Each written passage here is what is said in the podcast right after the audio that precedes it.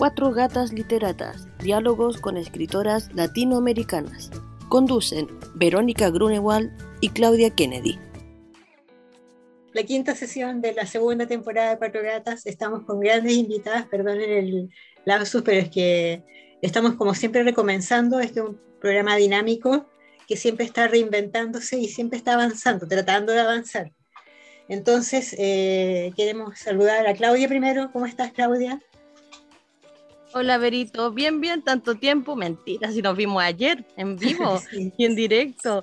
Em, saludar a las invitadas, agradecerles de antemano que estén presentes el día de hoy. Como decía la Vero, este ya es el quinto episodio de la segunda temporada de Cuatro Gatas Literatas. Vamos a, hacer también em, compartir el link a través de nuestras redes sociales para que vayan conectándose en vivo a través de la señal de YouTube de Cuatro Gatas Literatas y también va a estar a través de, eh, más adelante, a través de Instagram y a través del podcast de Cuatro Gatas Literatas.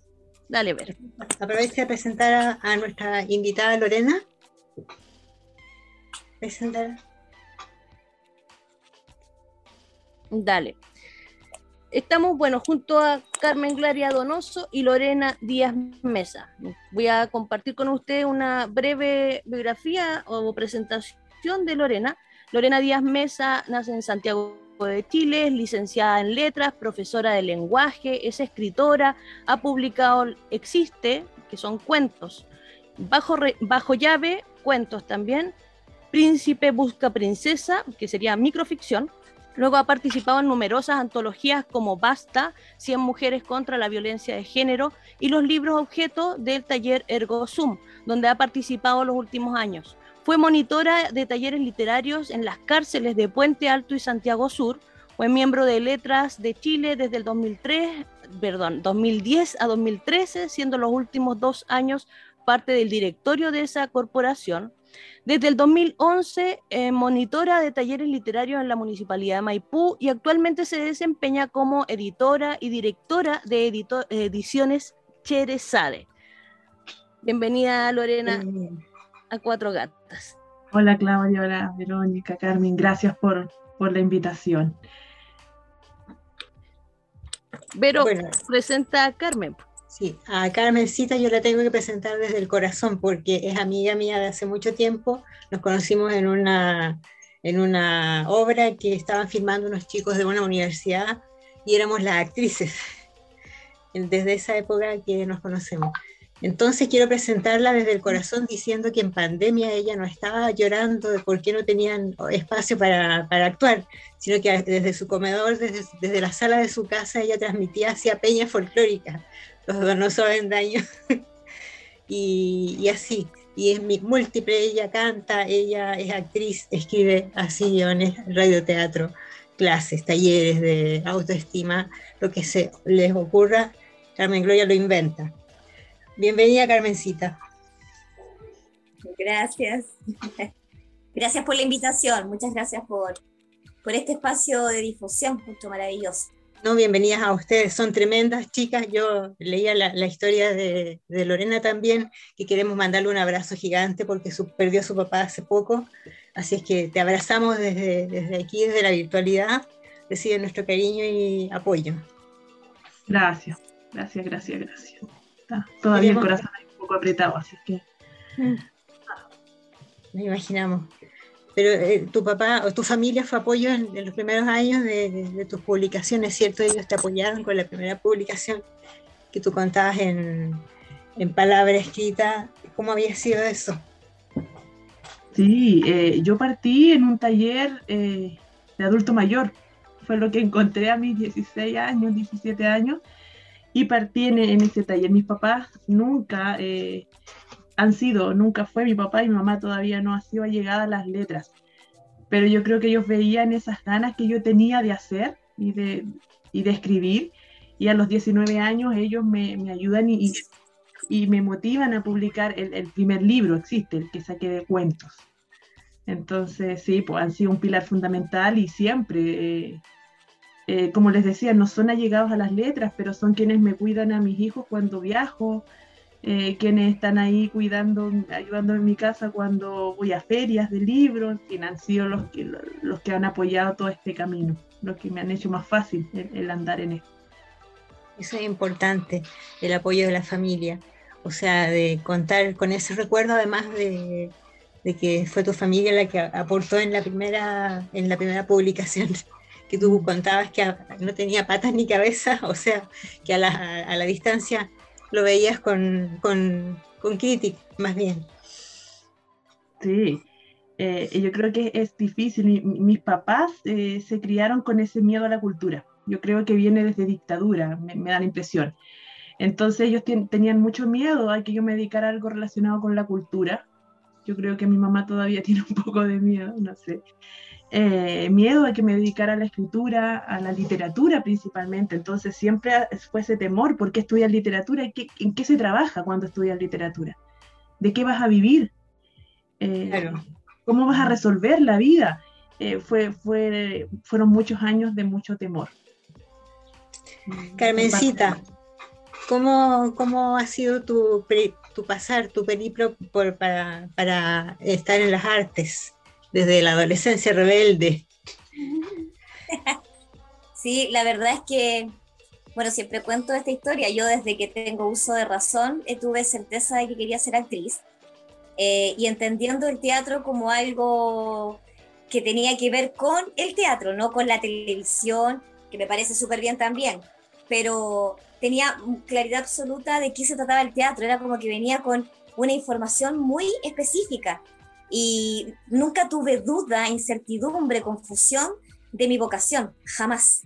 Eh, me dediqué desde los cuatro tres años a actuar y desde ahí también, claro, componía mis canciones, escribía, o sea, tenía certeza de que quería ser artista, de que venía, que ese era mi camino y que claramente el teatro me iba a conducir finalmente a todas estas otras aristas que tenían que ver con la escritura, con la música, y también, pues lo mismo, yo vengo de la época de los 80, entonces mis papás, era muy raro porque mi papá me inculcaba todo lo que tenía que ver con el arte, me llevaba libros de poesía, eh, hacíamos grabaciones en cassette, oye, pues la ahí, soy antigua, hacíamos grabaciones en cassette, me entrevistaba como que yo fuera cantante, leíamos, hacíamos radioteatro, sin embargo, cuando yo les dije que quería ser actriz, eh, hubo una negación absoluta cero apoyo, yo me vine a estudiar con una media beca a la escuela de Fernando Cuadra, no me apoyaron no, en, dinero, en nada, porque ellos querían que yo me devolviera a Valparaíso, yo soy Punta de Val.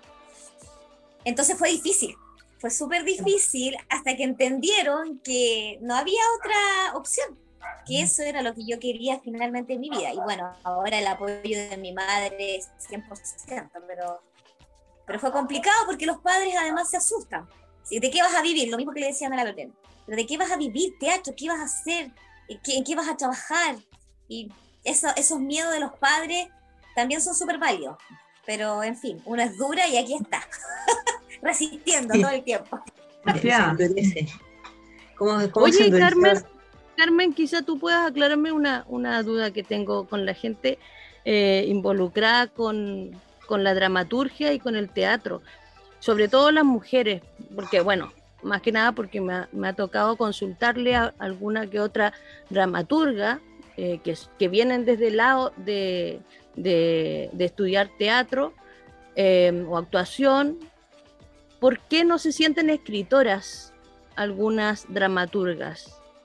Porque, eh, o sea, en, algún momento estaba haciendo un, trabajo de, de recopilación de escritoras chilenas en la OED y, yo invitaba también a las dramaturgas, a que, mujeres, a que mm, compartieran su biografía, alguna información de ellas para difundir sus obras, pero algunas, no todas, pero algunas eh, eran reticentes porque decían, no, es que yo no soy escritora, soy actriz y dramaturga. ¿Por qué crees que, que puede haber como ese conflicto? ¿O por qué las actrices que escriben guiones de teatro y escriben dramaturgia no se consideran también como parte de eh, el, área escritural. ¿Pasa contigo eso? Sí, me pasa, es que entre comillas me siento un poco identificada con lo que dices, porque yo escribo desde niña, eh, eh, poesía, cuentos, pero nunca me consideré ni me considero escritora. Estoy, de hecho, tomando talleres en la SECH, aprendiendo. Entonces yo creo que uno entiende que es actriz porque estudió teatro, porque se dedica 100% y porque tiene esta herramienta y esta facilidad quizá para escribir, pero eso no, no significa que uno se considere por eso escritora. Yo creo que uno siente que le faltan las, las, las herramientas técnicas como para poder decir, sí, en realidad también pertenezco a este rubro. A mí me pasa eso. Entonces siempre estoy como en la duda, sí, tengo facilidad, yo escribí labios pintados, que es la obra que he escrito. Entonces tampoco podría decir que soy dramaturga. ¿Se entiende? Porque es la obra que siento que salió desde el alma, desde la carne, pero así es como también tengo que adquirir técnicas para poder dedicarme eh, a la dramaturgia en su totalidad. Entonces creo que en lo personal me, falta que siento que tengo que adquirir técnica. Igual he participado en concursos de poesía, he ganado concursos de poesía, pero no me considero poeta.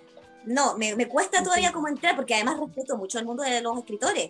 Ahora que estoy ahí, que participo en los talleres de la SED, me doy cuenta que son personas que llevan una cantidad de años escribiendo. Creo que el, el respeto para mí es súper importante. Entonces, no, no sé, creo que me falta puede que eso le pase a algunas actrices que son actrices y tienen esa facilidad para escribir, pero no por eso se consideran dramaturgas. No podría contestar por ellas. Lorena, sí. Lorena, ¿tú qué opinas de lo que acaba de mencionar Carmen, de, esa situación, ¿no? Que yo en lo particular siento que, resta en el sentido de si queremos darle realce a las escritoras y la dramaturgia es una de esas áreas, entiendo lo que dice Carmen, ¿no? con, con, porque ahora lo veo como desde un respeto hacia el oficio escritural, es que algunas no, no se autodenominan como escritoras, pero ¿qué piensas tú al respecto? ¿Es necesario ese empujoncito para decirles a la dramaturga, oye, son escritoras igual? Es que yo creo que depende de la dramaturga y también de cada caso. Estoy de acuerdo con Carmen, a mí, yo, yo hoy día digo sí soy escritora, como ella dice hoy día soy actriz, pero eh, a mí me costó mucho decirme eh, escritora. Yo creo que alguien no por escribir un libro es escritor.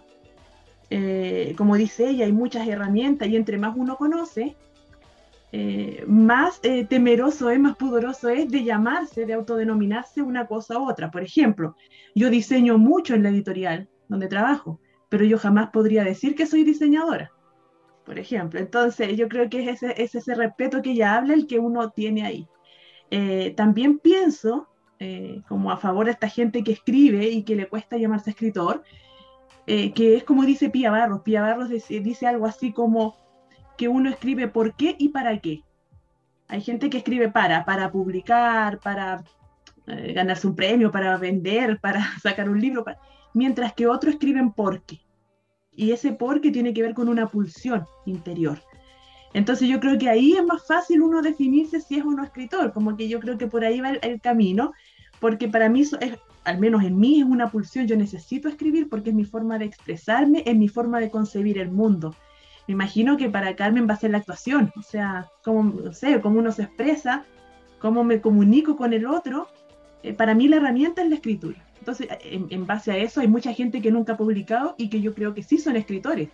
Ven la vida, configurada como una historia, ven historias donde otros no las vemos, tienen una sensibilidad distinta.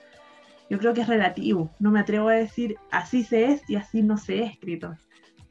en relación, sí, disculpa, pero solamente un enganche porque mencionó el trabajo editorial que, que hace. Quería saber si, si en tu editorial, en la editorial Chiraza de donde tú participas, em, hay un equipo editorial porque la manufactura es muy hermosa. Sí, hay, equipo. Somos poquitos, pero, pero hay un equipo súper eh, profesional. Eso me, me, tiene muy contenta de, la editorial, del proyecto que hemos armado. Eh, somos dos personas las que creamos esto, eh, Adrián Aravena y yo fundamos la editorial, pero hoy día trabajamos con editor, con comité editorial. bueno, yo hago mucha parte del diseño, pero también hay un diseñador oficial eh, trabajamos con ilustradores que nos hacen las portadas. Eh, en el fondo, trabajamos con un equipo de gente que nos ayuda a coser libros, a encuadernar libros. Eh, sí, trabajamos con un equipo bien bonito, que además vamos vamos sacando, yo digo, estos pequeños tesoros. Por ejemplo, yo hago muchos talleres en espacios no convencionales. Entonces de ahí vamos sacando ilustradores, de ahí vamos sacando personas que, que, aprenden la encuadernación y empiezan a coser. Entonces me gusta también ir rescatando de esos espacios donde al parecer no había nada, eh, hay mucho. Y, uno se da cuenta que hay mucho y ir rescatando de ahí también me gusta. Me gusta. Así que ese es nuestro equipo. Gracias Lorena. le quiero preguntar a Carmencita ahora en qué está en este momento sé que tiene hartos proyectos, hartas cosas que tiene pensado con equipo. Estoy contenta, estoy contenta. Eh, pero mira, básicamente quería poner otro ejemplo en relación, por ejemplo, a, por ejemplo, al tema del canto. Eh, hay actores y actrices, ¿cierto?, que son muy afinados, pero no por eso son cantantes. Ahí es donde yo digo que uno tiene que tener el respeto y adquirir las herramientas para poder realmente decir, si este también es mi oficio. A mí me pasó, yo también cuando chica era súper afinada, pero cuando yo llegué al mundo del canto me di cuenta que me faltaban una serie de herramientas y técnicas para realmente decir, sí, aparte de ser actriz, soy cantante. Entonces ahí es donde uno tiene que tener el respeto, creo, y la humildad para designarse de alguna manera, ¿cierto? Es por eso que con el tema de la escritura me pasa algo muy similar y por eso lo, lo explicaba. Y con respecto a, a, lo que estoy haciendo, sí, estoy con hartas cosas, estoy con mi compañía de Teatro Las Andantes, ¿cierto? Eh, de la cual soy directora, estamos con nuestro montaje Labios de la relación madre-hijo, es una obra que escribí en el año 2016 y ha sido muy bonita la experiencia porque fue sin ninguna expectativa, digamos, y hemos tenido más de 100 funciones ya en el cuerpo, Hemos viajado a Colombia, Perú, estuvimos el año pasado en el Festival eh, de Teatro de Calama de invierno, nos ganamos el premio Mejor Montaje Teatral, eh, estuvimos ahí compartiendo con el Gran Circo Teatro, con el montaje La Negra Esther, o sea, ellos estaban invitados, fue muy bonita la experiencia y ahora tenemos todo marzo funciones en Algarrobo, en Santo Domingo. Invito a la gente también porque vamos a tener una mini temporada en SIDARTE, que es el Sindicato de Actrices y Actores de Chile, ¿cierto? Los días jueves 10, viernes 11 y sábado 12 de marzo a las 7 y media de la tarde. Y las entradas están baratas porque está, digamos, al bolsillo de cada cual, 3.000, 5.000 y 7.000 por ticket plus. Así que eso por un lado, estoy en Valparaíso con la compañía de Teatro La Emoción, haciendo ahí también actuando eh, haciendo parte de la dirección y de la producción y con la compañía Emociones de Valparaíso, también una comedia musical en la dirección. Así que con harta, harta, harta, harta cosa eh, contenta porque el tiempo de pandemia, si bien es cierto, fue difícil, parece a mí por lo menos me, me, me, incentivó y me motivó a hacer muchas, muchas cosas. Así que eso, como haciendo harta, y talleres, talleres para el adulto mayor, talleres de teatro también que, que voy a comenzar a hacer durante pandemia hacían funciones presencial, por eh, internet, online. Hacíamos online. Fíjate que salieron festivales, uno salió en Tocopilla, tuvimos función de labios pintados. Igual no es lo mismo, es una fomedad absoluta, encuentro yo. Pero entre no hacer nada y esto, nos tiramos a hacer estas funciones. Tuvimos una función en el Tavo muy bonita, fíjate que nos compraron esas funciones en el municipio por la Oficina de la Mujer fuimos a dar la función presencial cuando recién estaba comenzando la pandemia y nos grabaron a dos cámaras. Entonces ahí fue más entretenido, no había gente y se transmitió por el Facebook del municipio del Tao. Mucha gente vio la obra y lo entretenido fue que se hizo a dos cámaras o a tres. Entonces hay más matices, porque cuando es a una cámara, filmar teatro a una cámara es muy fondo, es muy fondo. Entonces ahí como que agarró onda, nos pasaron ese video y ahí yo lo comencé a ofrecer a otros municipios también. Y también hicimos un radioteatro con de un texto de la escritora Paulina Correa. Ella, una gran escritora chilena, y ahí ella nos pasó su texto y también lo hicimos en formato radioteatro. Tuvimos ahí una temporada por Universidad de Chile, por Radio Franklin, por radios comunitarias. Muy bonito también, una linda experiencia. De hecho, ahora yo tengo un programa Nostalgias Radioteatrales que transmitimos también programas de, de radioteatro, que es un formato tan bonito. ¿Por, ¿Por, qué día? ¿Por qué día se puede escuchar el radioteatro? Los días. Sí, los días lunes a las 8 de la noche a través del acorderadio.cl y que también se transmite a través del Facebook La de Radio TV. Nosotros transmitimos radioteatros de distintas compañías del país y del mundo. Hemos tenido compañías de Argentina, de Colombia, y aparte de eso tenemos nuestra sección eh, clásicos radioteatrales, donde transmitimos Hogar Dulce Hogar, El Doctor Morty, La Tercera Oreja. Así que ha sido muy bonito porque está apuntado también a la tercera edad, que lo pasan regio, porque se acuerdan de ese tiempo. ¿no es cierto? Cuando el radioteatro era un medio de comunicación, en la radio era un medio, medio de comunicación súper importante y bueno, apareció la tele y esto, todo esto como que se derrumbó de alguna manera. Mira que bien. Y, no, estaba la, ley de radiodifusión actual que finalmente está en un oligopolio, ¿no? el conglomerado gigantes tienen el poder de todas las radios y eso captaron eh, todas las radios comunitarias o entramparon más bien a las radios comunitarias esperemos que, haya un cambio en torno a eso y se pueda seguir trabajando en comunidades, en sectores, en poblas, etcétera. Y, sí, pero qué, hermoso trabajo, Carmen, genial. Y, y, en relación también a pandemia, el mundo editorial, microeditorial o colectivos editoriales no estuvo tampoco em, falto de, de problemas. Más allá de la venta del libro, supimos de la falta de papel en, el mundo microeditorial. No sé, Lorena, si ustedes también se vieron afectados por la pandemia en ese sentido. Eh, yo, yo creo que fuimos muy afortunados en pandemia. Yo no me atrevería a quejarme.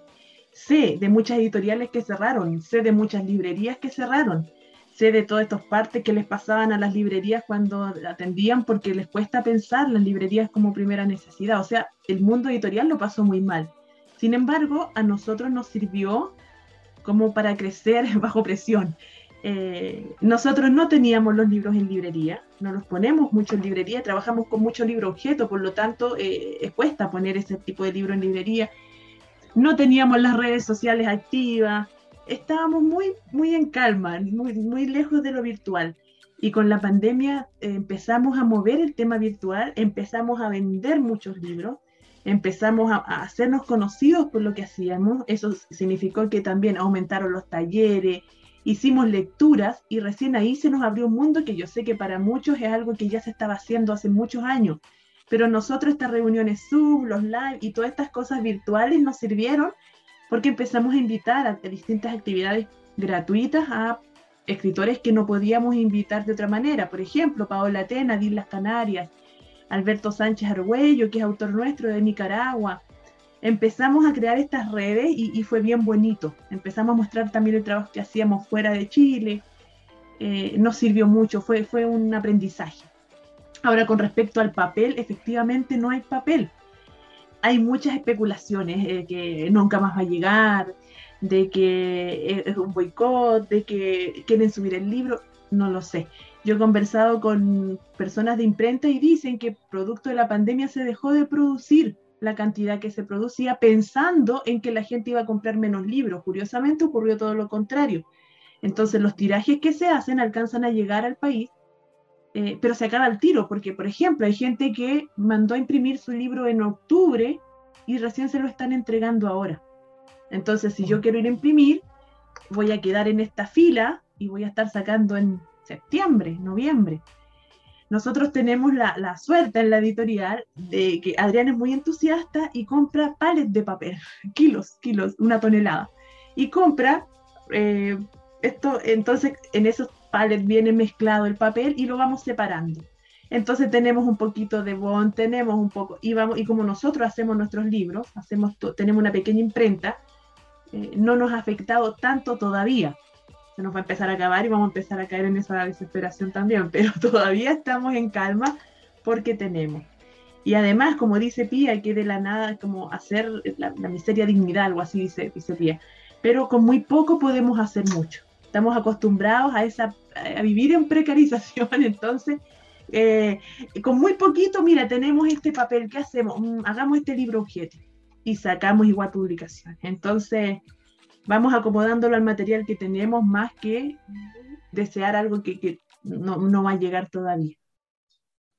Eh, eso es como la, señal de los tiempos, y trabajar con lo que hay, con lo que encontramos y van a seguir la permanencia, eso nos habla de la permanencia del libro objeto también, que encuentro que es genial porque es parte arte y, literatura. Tiene mucho de arte, reciclaje, literatura.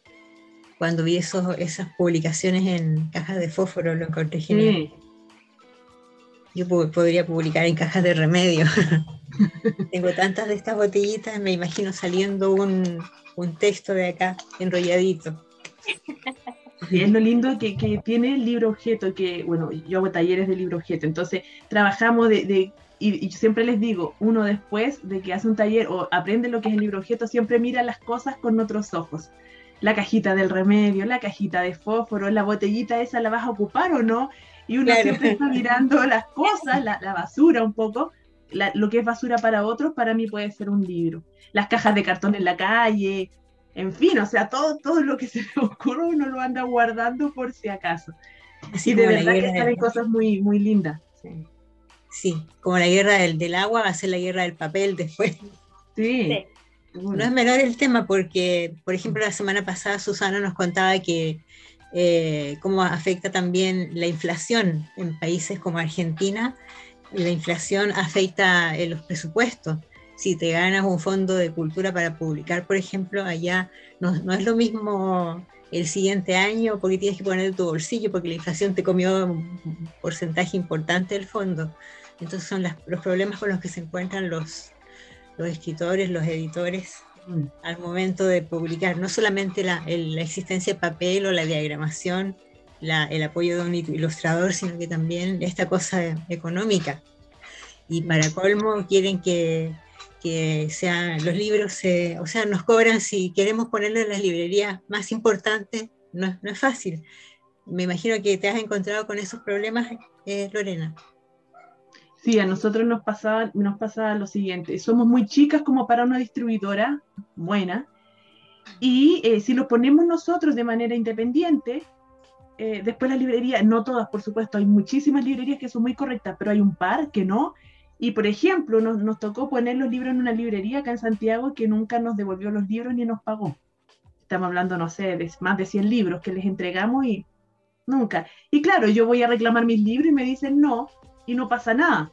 En cambio, si uno los tiene los libros con una distribuidora y te dicen no me pagaste, yo te quito todos los libros de las editoriales que yo manejo como, como distribuidor.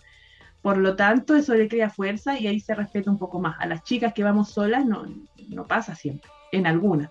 Entonces, por todo eso, nosotros habíamos decidido no entregarlos a librerías, pero hicimos algo que también en pandemia que no, nos gustó mucho, que fue entrar a, mercado, a Busca Libre. Entonces, eh, tenemos los libros en Busca Libre, que ahí ya cualquiera los puede adquirir desde cualquier parte del mundo, me decían ellos como menos de Corea y no sé dónde, decían así, como está, puede estar en, todo, en todos los países. Y además, hoy día estamos eligiendo algunas librerías, no tenerlo en 10 ni en 20, sino en 5, pero las 5 que nosotros sepamos que van a responder. Que van a responder, por ejemplo, y descentralizar un poco. Tenerlo ojalá en Concepción, en Valparaíso, eh, alguna en Santiago, eh, no solo en Santiago. Me parece súper bien. Vamos a las lecturas, ¿les parece? Para conocer eh, el arte. Sí. ¿Qué dice el público? ¡Sí! Vamos a inventar unos avatares detrás de nosotras, y bravo. Comencemos con Carmen, con tu lectura dramatizada quizá de, de algún texto teatral. Ya, sí, súper. Espérenme un poquito que tengo acá mi... Acá está. al tiro, al tiro, al tiro. Les voy a leer un, una parte de un texto de labios pintados. Y me gustaría leer también algo chiquitito de, de un, de un poema que también hice. Ok, dale nomás. Ya. Eh, primero voy con labios.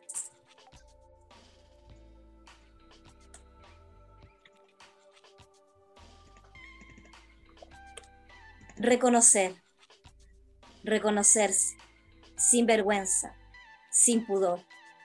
Te miro y entiendo que soy libre, que puedo sola, que soy complemento, que me acepto, me quiero, como soy, con mi cuerpo, con mis arrugas, con mi gordura, con mi delgadez, con mi cabello no tan brillante, pero me acepto como soy, única, distinta, tal cual, sin competir.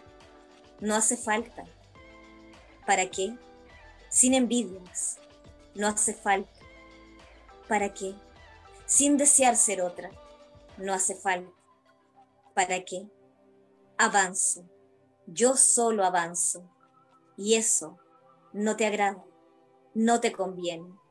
Me niego a no ser lo que soy. Mujer. Soy mujer por mis manos, por mis pies, mi vientre, mi vagina, mi sangre, mi corazón de carne. Soy mujer, soy mujer. Bravo, genial, muy bonito, muy bueno. Yo, yo estuve en la obra, así que es buenísima. Gracias. Y voy a leer solo un chiquitín, no lo voy a leer completo este es un, poema que escribí hace un tiempo atrás que tiene relación un poco con la pandemia. Viviendo de peleas y reconciliaciones, viviendo de miradas, gestos extraños, tiernos, irónicos, viviendo de alegrías, penas, miedos, viviendo del amor y la razón, viviendo de la mirada y el desencanto, me encuentro en la lucha insostenible, esa lucha que me hace avanzar.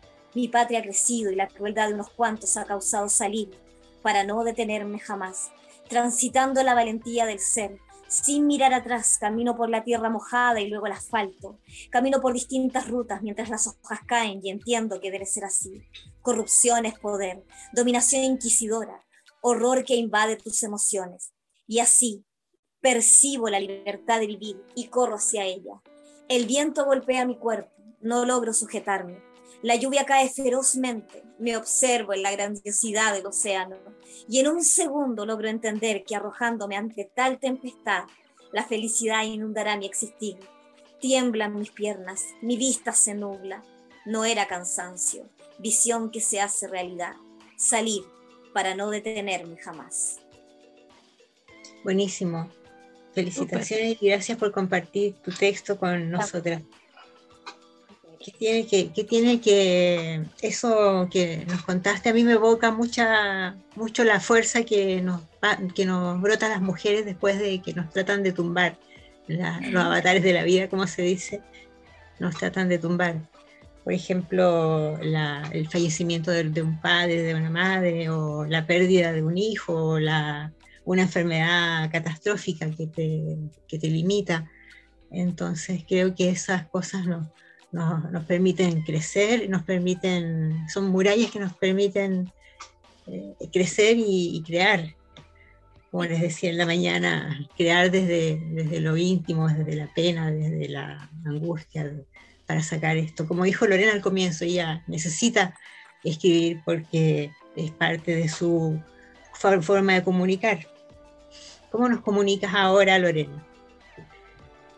Ya, yo tengo aquí un par de micros para, para leer. Les voy a leer primero uno inédito, o sea, que está en un libro que, que espero que salga pronto. Se llama Los Imprudentes. Mis cuentos llegan en los momentos menos indicados, cuando estoy en la ducha, al preparar el desayuno familiar, en reuniones laborales, en cenas con amigos. Inadecuadas apariciones que no consigo prever llegan a instalarse a mi lado, quitándole la atención a lo que estoy haciendo cuentos impúdicos que han perdido la vergüenza y ya no saben de intimidad en el ejercicio de la escritura. Ahora están aquí, los muy desfachatados, acostados en la cama matrimonial entre mi esposo y yo.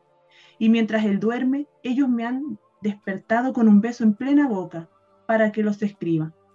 Y yo, seducida, obedezco. Buenísimo. Micro. voy a leer uno de Piratas de Ciudad, eh, este libro que, hicimos eh, de descarga gratuita, por si lo quieren buscar, eh, en relación al estallido social.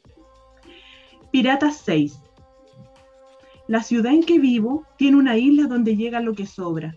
En esta isla estamos la abuela que murió en un pasillo del hospital esperando ser atendida, el niño del hogar de menores que no puede hablar desde que su abusador le quemó los labios con su fuego, la mujer que trafica en la esquina para alimentar al crío, el extranjero que hacinado no logra conciliar el sueño, y yo, que moría cuchillada esperando que la policía alejara a mi agresor.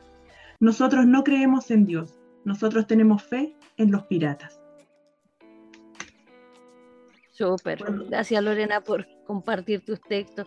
Quería, a propósito de eso, y de que tenemos eh, dos tremendas invitadas de áreas también de, las artes distintas, eh, quería preguntarles respecto a la estructura y en particular, Lorena, respecto a la estructura de un microcuento. Es, eh, pensando en alguien que se está interesando por escribir microcuentos. ¿Qué le recomendarías tú? ¿En qué debiera fijarse em, respecto a la estructura? ¿Qué es lo más importante en el microcuento? Eh, es como una, una clase online micro, micro clase online. Pero, ¿qué, es lo principal para escribir un, relato breve? De microficción. lo primero, intentarlo pero hay ciertas características que tiene la microficción que, lo hacen un género distinto al cuento y a la novela y a la novela, eh, aún manteniendo la escala de la narratividad. ¿Y qué son, por ejemplo? Todos conocemos la brevedad, tiene que ser breve. Cuando hablamos de breve es súper relativo porque pueden ser 200 palabras, pueden ser 100, depende de cómo concebimos nosotros la, la brevedad. Incluso podría llegar a ser hasta un tema cultural. Hoy día en Chile estamos escribiendo perfectamente micros en 100 palabras, pero hasta hace un, par de años en, Perú son de 200 palabras, 300 palabras. Siguen siendo breves, pero que sea breve. Otra de las características, creo, es que sea que tenga elipsis, los saltos temporales. En la microficción es tan importante lo dicho como lo no dicho. Y eso es fundamental, yo creo. Por lo tanto, necesitamos lectores activos. Un lector que esté ahí buscando las pistas. El lenguaje tiene que ser súper preciso, saber exactamente las palabras que vamos a ocupar porque esas palabras son como pequeños icebergs que nos van diciendo, nos va mostrando la, punta de, pero, pero abajo hay una historia mayor. Eh, y es como decía Ani Chua, Ana María Chua, que es una gran escritora argentina, eh, este es como un trabajo de joyería. Eh, hay que tomar la piedra y pulirla, pulirla, pulirla, pulirla hasta tener esa, esa, esa piedra preciosa, esa cosita chiquitita que logramos después de pulir, pulir, pulir. Así que yo creo eso, em, carácter proteico, manejo del lenguaje, elipsis, brevedad y mantener la escala de la narratividad, que tenga conflicto, que tenga una historia que contar, que no sea solo una escena, por ejemplo. Yo imagino un matrimonio entre, entre la dramaturgia y la, microficción.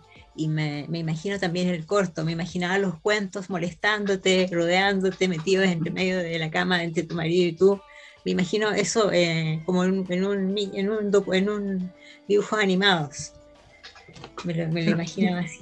Disculpa, eh, hay, esta relación amorosa quizás entre la dramaturgia y la microficción, está el microteatro.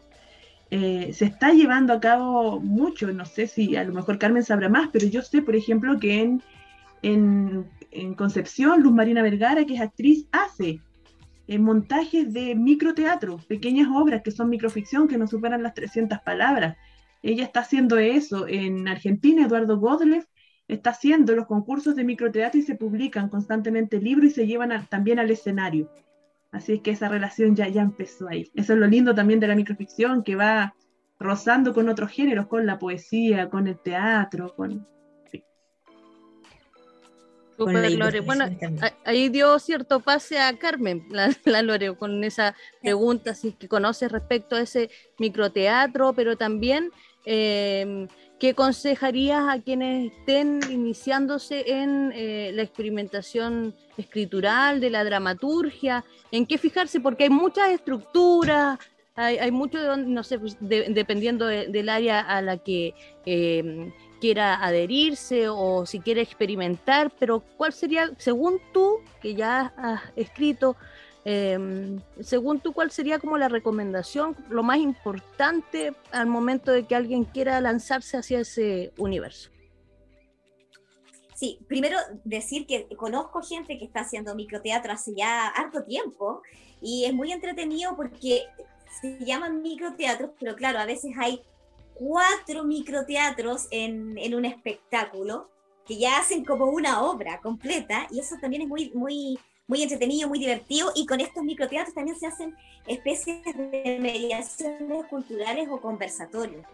Eh, se cuenta una historia en muy corto tiempo, con muy poquitos personajes, y creo que eso es eh, súper ágil para el espectador, entendiendo que la idea es que ojalá un espectador pudiera estar una hora y media viendo una obra de teatro, pero como ahora todo es tan rápido, llega muy, muy bien también a la gente joven el tema del microteatro, porque es algo de inmediatez, es rápido.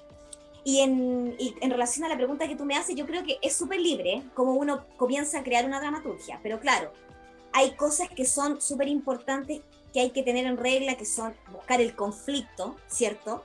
El conflicto de la historia, eh, el entorno de la historia, buscar los personajes, las acciones físicas de cada personaje, eh, para que así el texto pueda tener como una contundencia, digamos, ¿no?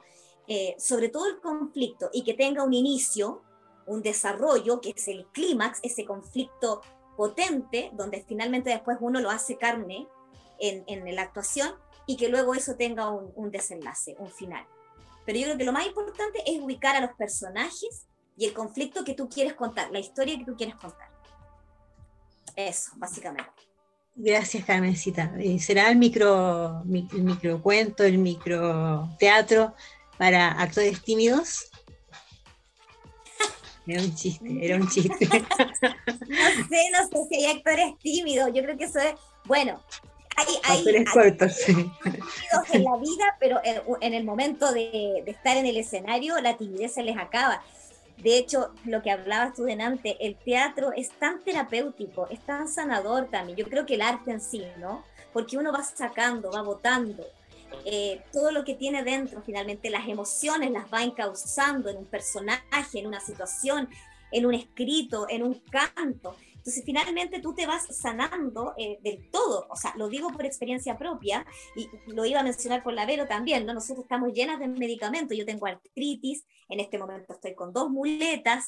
Sin embargo, siempre digo a mis compañeras y compañeros, si yo no estuviese haciendo todo lo que hago, porque me dicen, pero Carmen, ¿cómo andáis para allá, para acá, viajar para este lado? Y en bus, porque no tengo auto, tengo que andar para todos lados. Eh, estoy cuatro días acá, tres días en Valpo, y yo, yo les digo, o sea, si yo no hiciera lo que hago, quizás estaría en mi cama, acostada, deprimida. O sea, básicamente el arte me sana cada día, me impulsa a hacer cosas y a crear. Entonces me siento súper viva y súper sana dentro de todo. Lo que me acongoja, que finalmente tiene que ver con la artritis y el instrumento de trabajo, es mi cuerpo. Eh, ha sido un desafío, pero ha sido súper bonito. De hecho, estoy actuando, soy patúa, me pongo a actuar igual, busco personajes que tengan relación con, con, mi, con mi dolencia. Pero uno, y esto es como, lo, ¿sabes por qué lo digo? Porque para poder alentar finalmente y motivar, no hay peros en la vida. Uno puede darle. Cuando hacemos labios pintados, yo aparte de dirigir, hago un personaje y lo hago con un bastón. Eh, y en los conversatorios me dicen, ¡Ah! pero ustedes, usted tiene problemas. Gente que ha estado con dolencia y me dice que qué rico poder ver a alguien porque la motiva finalmente para decir yo también puedo. creo que no hay stop en nuestras vidas. Nosotros podemos siempre hacer lo que queramos. desde ahí, Lorena, tú haces talleres. ¿Qué te parece esta cosa de que el taller eh, de sanación sirve para sanar el alma? Cuéntanos de los talleres que haces para hacerlo. Totalmente, totalmente. Estoy de acuerdo con Carmen. Los talleres son terapia y no solo, yo lo tomo no solo para quienes toman los talleres, sino para uno que dicta los talleres. Yo me siento, siempre siento que me voy al deber en los talleres, que aprendo mucho más de lo que yo puedo enseñarles a ellos. Eh, Estoy haciendo hoy día talleres para Casa Contada, que, es un, proyecto muy bonito, eh, lo que tienen en Casa Contada. Eh, son talleres de muchos tipos y hay muchos escritores trabajando ahí, pero a, un costo accesible para, para, la gente. Estoy también haciendo talleres para ErgoZoom, que es el colectivo que dirige Pia Barros. Estoy haciendo talleres para Cherezade y, y también talleres que vamos, vamos viendo ahí para distintas municipalidades y para espacios, como les decía, no tradicionales. Por ejemplo, vamos mucho a, tomas, a hospitales, trabajamos eh, durante varios años en cárceles, eh, haciendo talleres literarios y son experiencias muy, muy enriquecedoras para mí. Y además yo siento que, como decía Carmen, motivan y uno va descubriendo estos talentos, esta gente que, que, creía que era inalcanzable, que no se podía, se dan cuenta que se puede. Entonces la gente me gusta mucho en los talleres, cuando empezamos a hacer taller y después ellos solos agarran sus alitas y dicen, hagamos una antología, intentemos nosotros, y es bonito porque siguen solos. Eh, y ahí uno los mira nomás, pues, eh, les queda admirarlos, eh, la fuerza que tienen para seguir. Sí, me encanta lo que dice la Lore, disculpa, me encanta lo que dice la Lore porque eh, a mí me pasa con mis talleres de adultos mayores que yo amo, amo a los adultos mayores, de verdad descubrí un mundo en ellos, un mundo.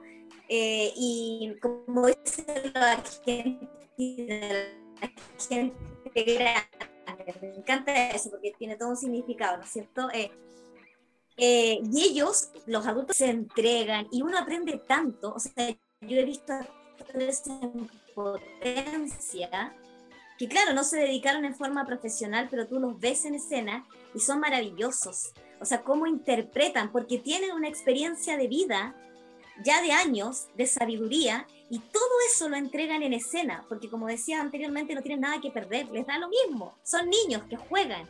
Y desde ahí, eh, bueno, horas casi siempre que hago talleres, la primera hora solamente me río, juego, me río, disfruto, los escucho con sus experiencias, y luego la otra hora tratamos y comenzamos a hacer el taller de actuación, donde ellos mismos escriben sus historias y las montan. Yo solamente soy como el conducto de poder dirigir, pero ellos son los que van creando.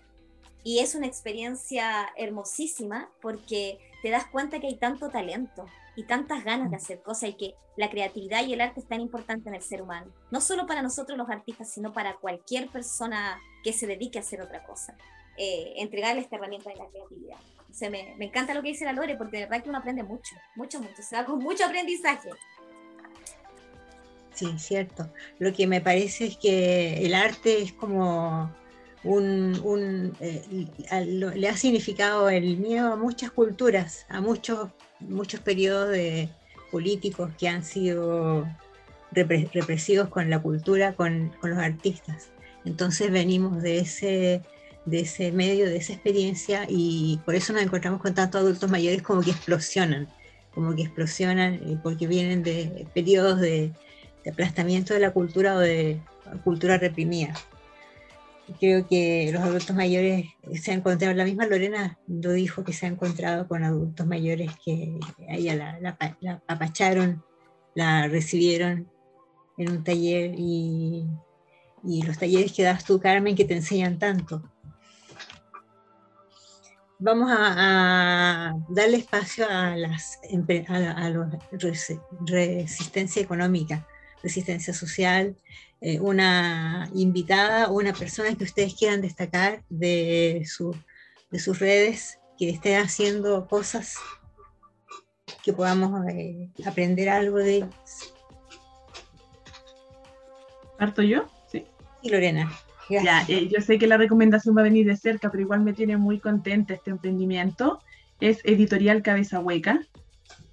Es una editorial de una niña de 10 años, eh, que partió su editorial a los 5 años eh, y publica autores de su edad. Ella es ilustradora y publica niños también de, de la edad, tiene 10 años ahora ellos han asistido a feria y me gusta el ímpetu que tienen los niños, tanto el escritor Amaro Zúñiga como Emilia, eh, que es la directora de esa editorial, esta, niña. Eh, no sé, me gusta. ¿Dónde los podemos encontrar? Instagram Editorial Cabeza Hueca. Yo creo que es súper importante eh, apoyar a los niños en que hagan las cosas que les gusta, el arte, la, la pintura, la literatura y que además sean emprendedores, no sé, me parece maravilloso. Grande ellos, como un buen futuro le, le espera, imagínate si tienen 10 años, están luchando por sus sueños haciendo publicación. Ahí está, ahí sí, ahí está, cabeza hueca. Genial. Bienvenida al, al, al, grupo de resistencia cultural y económica. En este caso, económica no creo que sea tanto, pero sí eh, una resistencia cultural y desde los menos eh, porque sabemos que los niños no tienen derecho a voto, entonces son los menos, de los que menos se preocupan los políticos, excepto el, el nuevo presidente que ha dicho que tiene bastante espacio para los chicos. Así esperamos que las cosas cambien y los niños tengan la voz cantante en el futuro del país. Bien, bravo por las chicas. ¿Y cómo se llaman ellos? Emilia Aravena y Amaro Zúñiga son. este. Amado Zúñiga y Emilia Aravena, un aplauso para ustedes porque son grandes. Y Carmencita, ¿a quién invitaste? ¿A quién nos vas a traer? Eh, mira, traté de buscar, buscar, buscar, porque como que estoy metida solamente con compañeros. Bueno, ah, quiero hablar de la compañía de Teatro Emociones, igual que eh, está eh, con, un, con un montaje que le ha costado harto, harto, harto, porque vino la pandemia, murió una actriz. Entonces, si la gente puede ir, ¿cierto?, conociendo el trabajo que ellos están haciendo, Amor de Mentira, el musical en Instagram, si pueden visitar esa página, sería perfecto para que le coloque el like, para que vayan conociendo el trabajo. Amor de Mentira, el musical, y es la compañía de Teatro Emociones. En Facebook uno la puede encontrar como Teatro Emociones, para que se haga más conocida porque de verdad está haciendo harta pega y ha sido muy accidentado. Ahora hay otra actriz que también tuvo el COVID y de verdad que le pegó mal. Ella lleva 21 días con dolor de cabeza, entonces ha sido súper difícil eh, con esta compañía arribar. Sin embargo, de igual forma se está haciendo. Ahí está.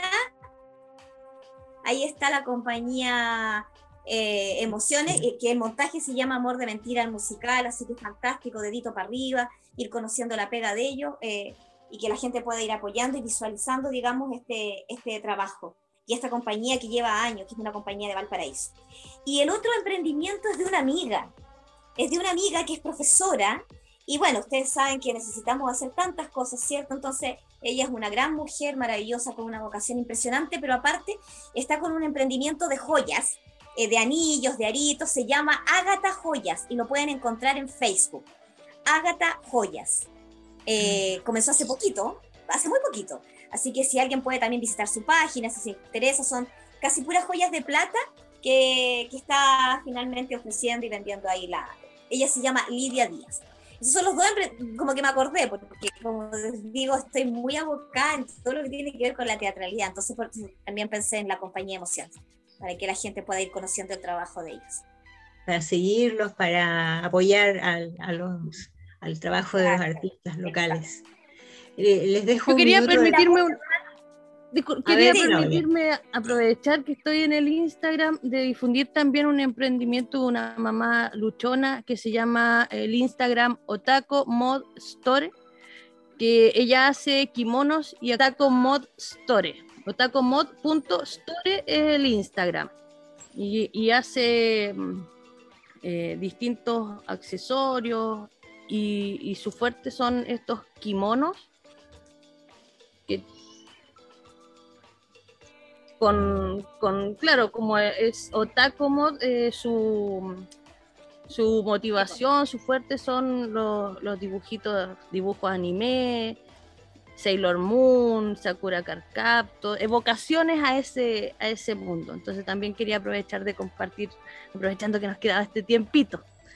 Los tacos son los que se ponen orejitas también, orejitas eh, de, de animales, cosas así. hay una, una rama bastante diversa en, en ese universo.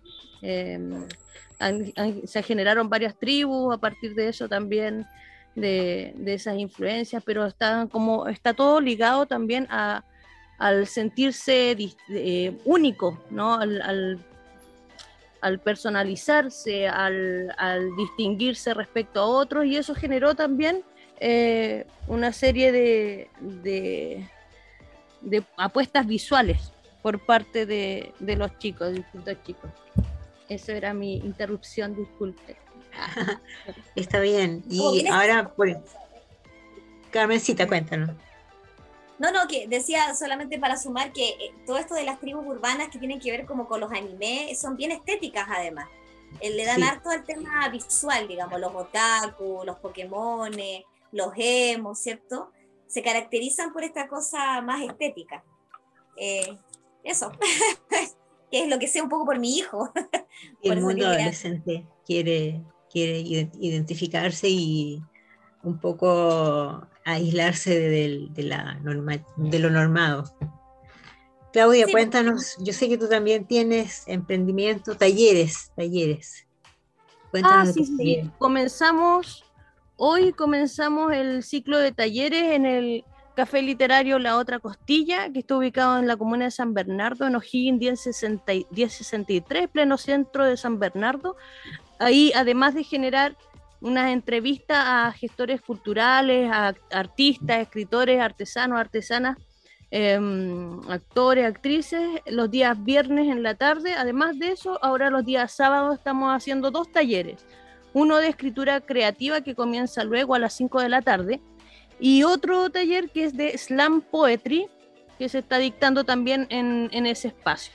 Así que si si gustan, desde Santiago, la Vero, de hecho, visitó el café el día de ayer, eh, tomó el, tren que se llama tren con dirección NOS, ¿no? Eh, ese tren pagas con, pagas con la tarjeta VIP y demoras 15 minutos al, a la estación San Bernardo y de ahí puedes irte caminando o por, la, por esa calle o, o bien tomar algún, algún automóvil para llegar más rápido y menos cansado, pero también recomiendo que se bajen en esa estación y caminen porque eh, vas a, atravesar la, ex plaza de armas de San Bernardo, eh, renombrada Plaza Fabiola Campillay tras el estallido social.